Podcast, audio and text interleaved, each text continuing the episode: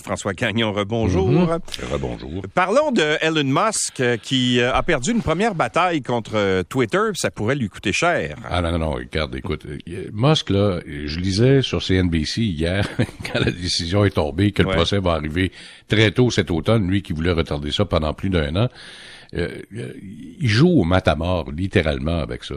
On mm. dirait que ce bonhomme-là, il est pas bien, s'il travaille pas 120 heures par semaine, s'il met pas le trouble un petit peu partout. Parce que, rappelle-toi, il y a deux ans, il, y avait lancé sur Twitter qu'il voulait, euh, il voulait racheter toutes les parts de Tesla, entre autres, puis euh, privatiser, puis il avait déjà mis un prix, puis que c'était déjà ça. La SEC, donc la Securities and Exchange Commission, lui a tapé ses doigts, et au point où on a demandé au conseil d'administration de le retirer de son poste, puis il dit, regarde, vous allez le contrôler parce qu'il était incontrôlable. C'est un petit peu ce que la juge a pu euh, déceler avec euh, l'avocat qui disait que ça n'a pas d'allure, etc., ben, etc. Écoute, il a, fait une offre de 44 milliards pour acheter Twitter le 25 avril dernier.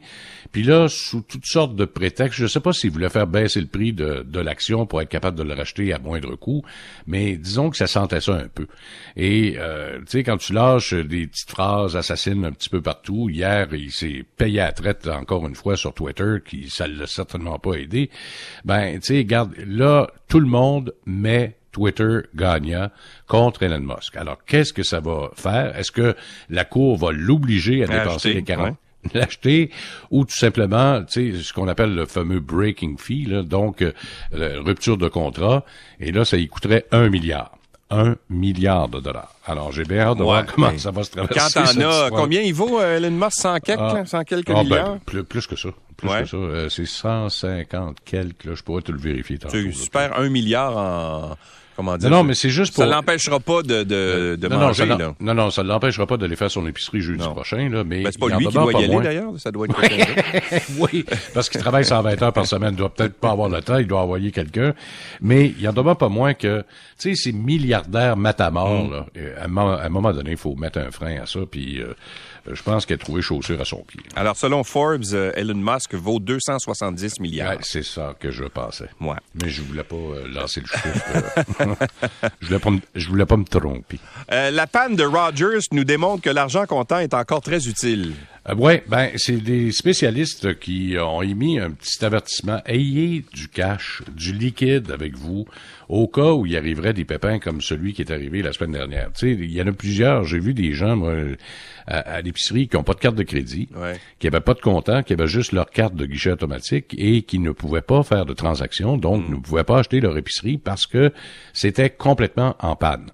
Alors, ce que les, les, analystes disent, ayez au moins pour deux, trois semaines en argent liquide toujours à la maison, prêt, à la maison, bien entendu. Dans un bas de laine en dessous du matelas. Là, au, cas où euh, que, au cas où que, euh, ça, ça peut euh, équivaloir peut-être deux, trois cents dollars, là, tu sais, que tu vas pouvoir mhm. t'acheter de l'épicerie puis acheter des, des, biens avec de l'argent liquide. tu sais, avoir...